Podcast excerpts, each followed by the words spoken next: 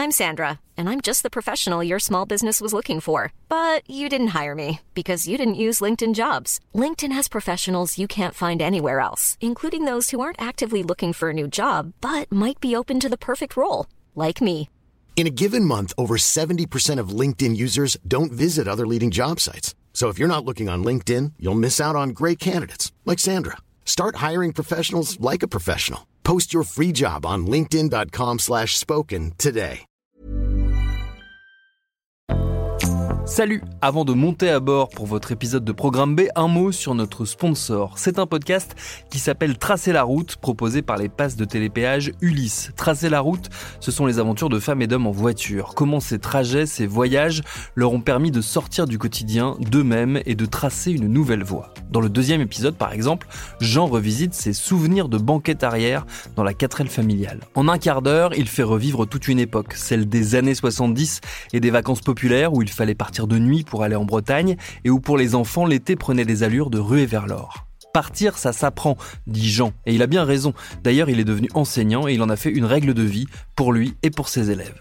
Pour découvrir son récit, filez donc écouter Tracer la route, disponible sur toutes les plateformes. Ça fait réaliser que ce n'est pas la destination qui compte, mais le voyage, que chaque étape nous enrichit et façonne la voie qui nous ressemble. Bonne route vers votre épisode.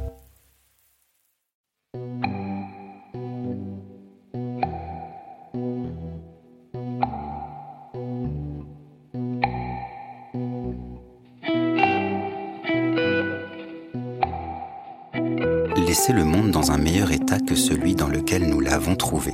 C'est la devise d'Arthur Sackler, le patriarche de la famille Sackler, tel qu'il l'avait formulée en 1987, juste avant sa mort. Et c'est une citation qui prend forcément un goût amer quand on sait que les Sackler sont aujourd'hui accusés d'avoir provoqué la crise des opioïdes aux États-Unis à travers leur laboratoire Purdue Pharma et leur médicament l'oxycontine. Une épidémie qui aurait provoqué la mort de 400 000 personnes et qui est loin d'être terminée.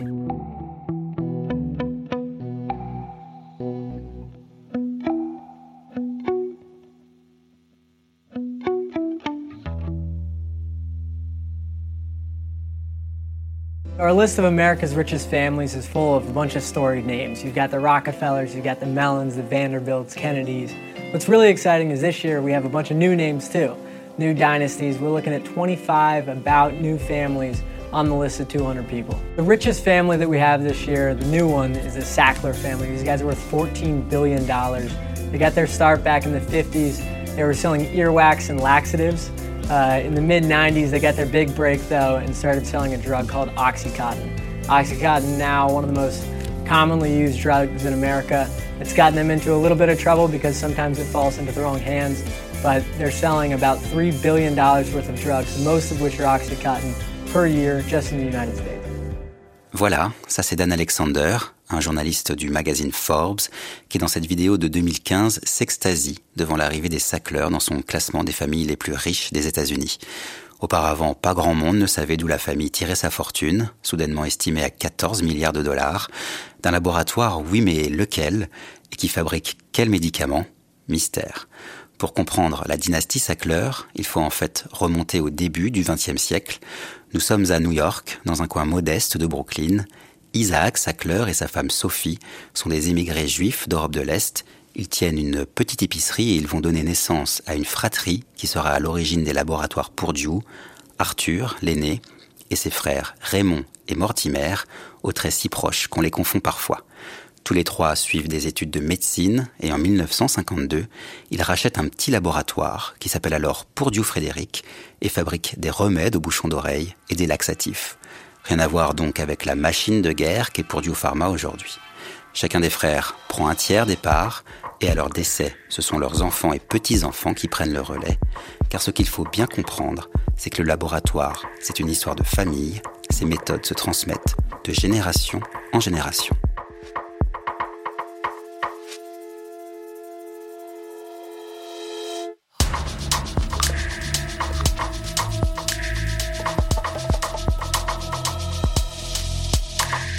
1996, quand l'entreprise lance l'oxycontine, la stratégie est claire, le médicament doit inonder le marché par tous les moyens. Pour y arriver, une campagne marketing très agressive cible les médecins et surtout les médecins de famille, ceux à qui on fait le plus facilement confiance. Une armée de commerciaux est embauchée. Carole Panara en fait partie. Son terrain de jeu, c'est le sud du New Jersey, un état qu'elle connaît bien, juste à côté de New York. Je l'ai retrouvée tout simplement sur LinkedIn et elle a accepté de m'expliquer par téléphone à quoi ressemblait alors son quotidien.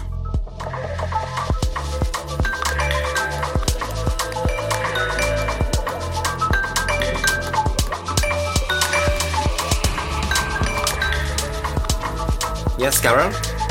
Hi. Can you hear me? Yes, I can. Is it a good time for you now? Yes, yes. Perfect.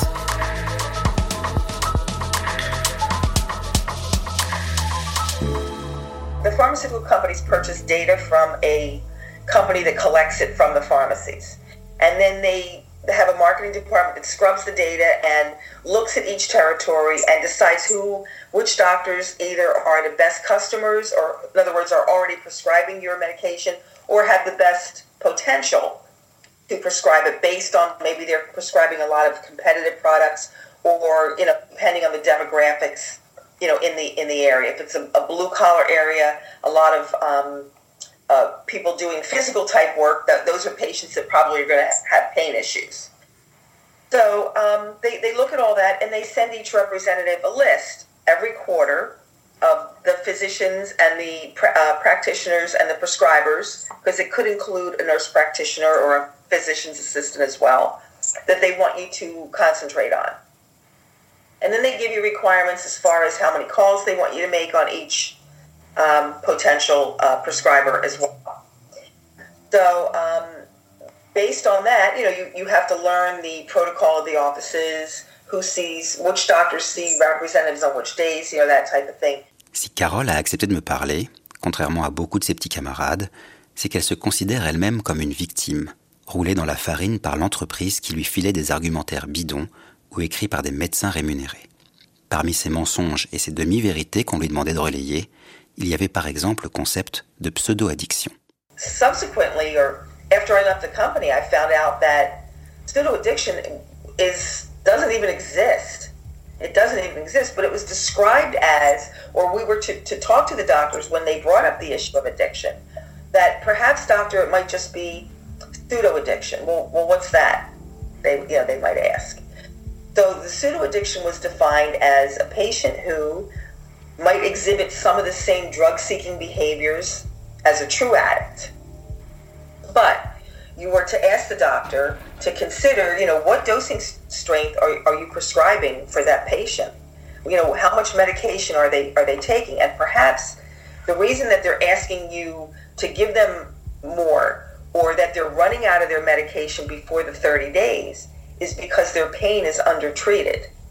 And so would you consider, doctor, the option of prescribing a higher dosing strength and seeing if that manages their pain adequately, then those behaviors should um, go away. And so, the, so the the answer for pseudo addiction was that the patient's pain was undertreated and they needed to, to be titrated or get a higher dosing strength, and so that would manage their pain better, and so now they wouldn't uh, exhibit those behaviors. But again, when you think about it, the patient builds a tolerance over time. So the more you give them, the more they're going to need in the, in, in the future. And you're almost, in a sense, creating the possibility of, of, of, of a true addict. Les commerciaux les plus performants sont récompensés avec de gros bonus et les primes sont plus élevées si le vendeur réussit à écouler les tablettes les plus fortement dosées, celles à 70 ou 80 mg, celles qui rendent dépendant le plus rapidement. Carole Panara travaille pour Purdue Pharma pendant 5 ans avant de claquer la porte et de témoigner contre l'entreprise devant la justice. It was becoming tougher and tougher to, to be motivated to get out and, and, and you know do the job. And it culminated with um, I was supposed to go away for a national meeting, and it was a Sunday, and I needed I hadn't even packed my suitcase, and I looked at the clock and I said, okay, I got to pack now or I'm never going to make the plane on time.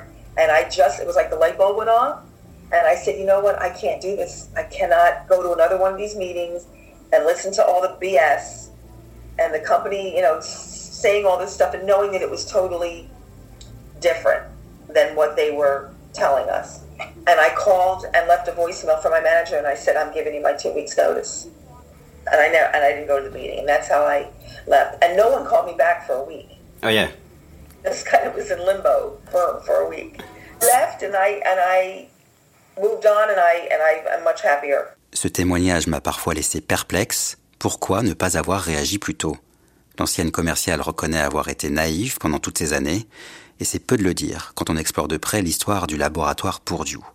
Avec l'oxycontine, les sacleurs n'en sont en effet pas à leur coup d'essai, et pour le comprendre, il faut reprendre la trajectoire d'Arthur, l'aîné des trois frères, connu pour son caractère bien trempé. C'est lui qui aura le plus d'influence sur la destinée de l'entreprise.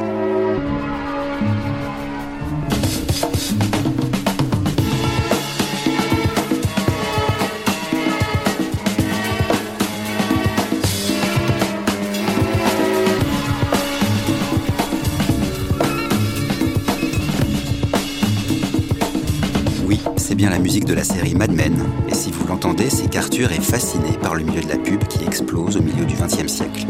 Ce qui l'intéresse, ce n'est pas tant la recherche médicale que la manière de vendre les médicaments. Dans les années 50, il commence à travailler à Manhattan pour une agence de pub spécialisée dans la santé, et il s'y plaît beaucoup. Il imagine notamment une pub pour un antibiotique qui connaîtra un beau succès. La photo montre plusieurs cartes de visite de médecins qui recommandent sans hésiter les qualités du médicament. Mais en réalité, comme le démontre un journaliste de l'époque, c'est un fake. Aucun de ces docteurs n'existe.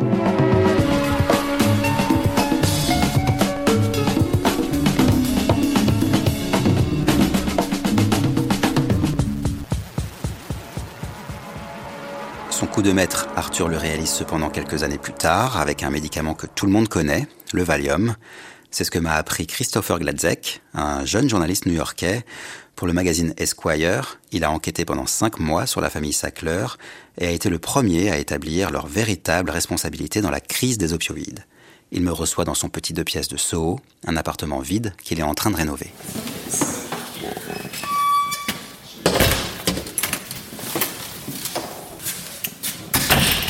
Sackler actually designed the marketing campaign for Valium on behalf of Roche, the, the manufacturer, um, he kind of came up with this ingenious idea because Valium, the underlying substance, was actually already on the market under a different name called Librium, basically the same drug.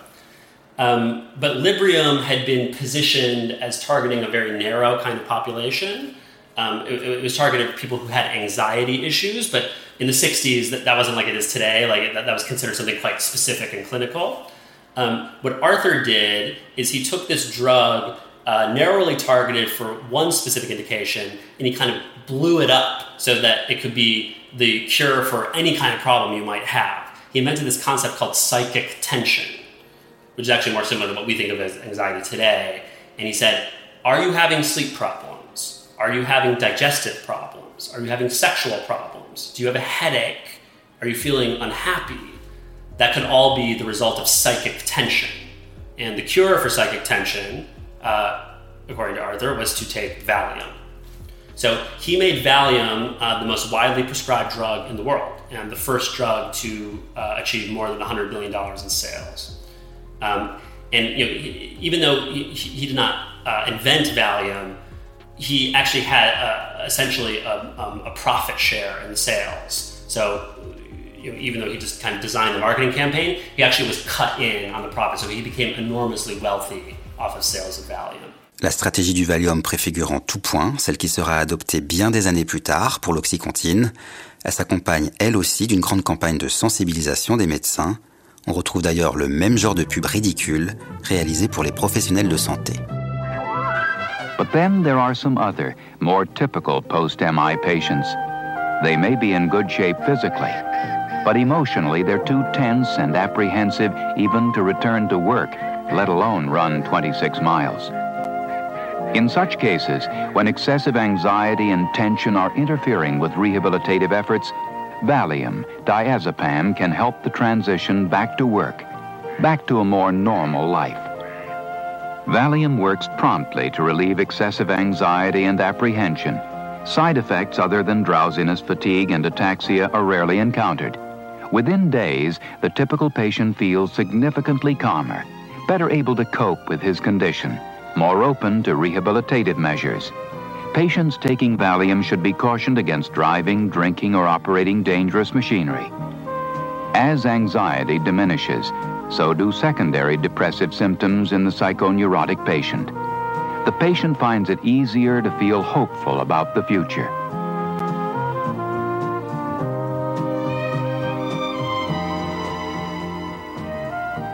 Valium, for the response you know, want, and trust.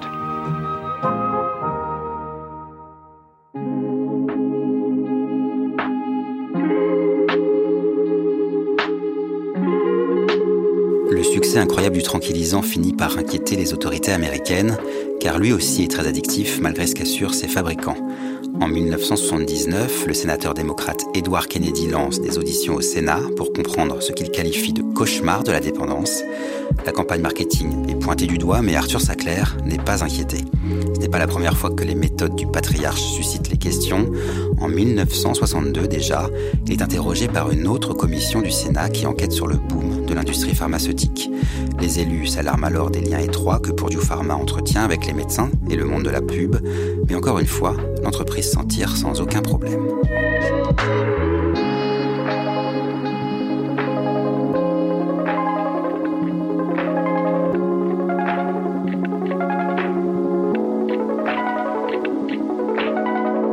Alors c'est vrai, Arthur Sackler était mort lors de la création de l'Oxycontine, mais apparemment une partie de la famille a très bien appris sa leçon. Son neveu Richard Sackler, par exemple, faisait partie des dirigeants de l'entreprise dans les années 90.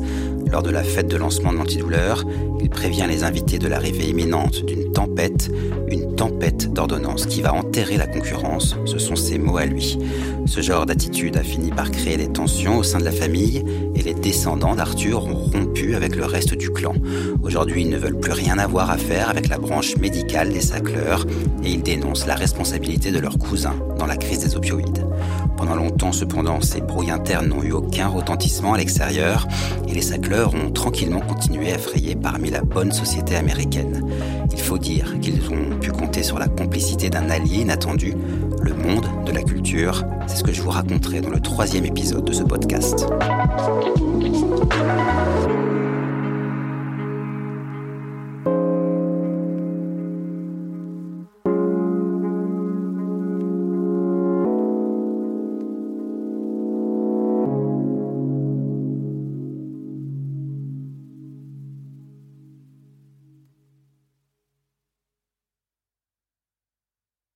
Paris Hilton, Alizé, Justin Bieber, Samina Seri, Geneviève de Fontenay. Oui, ok, vous les connaissez, mais est-ce que vous les connaissez vraiment Vraiment? Bien souvent, on croit savoir deux, trois trucs sur ces personnes, mais en fait, leurs histoires sont bien plus complexes qu'on veut bien nous faire croire. Avec des vies faites de drames, de traversées du désert, de peine et même de trahison. Oui, même de trahison. Tout ça, vous le découvrirez en écoutant Connaissez-vous l'histoire sur toutes les plateformes.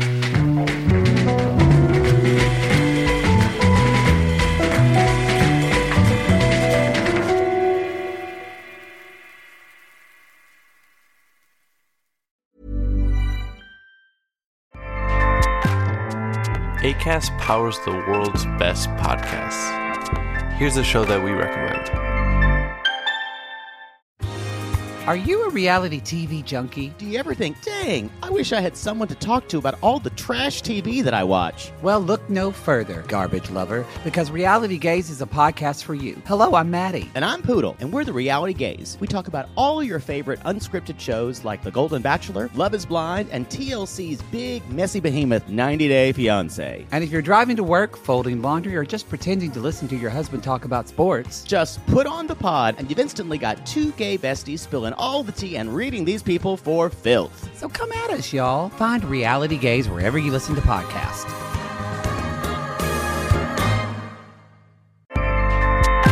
ACAST helps creators launch, grow, and monetize their podcasts everywhere.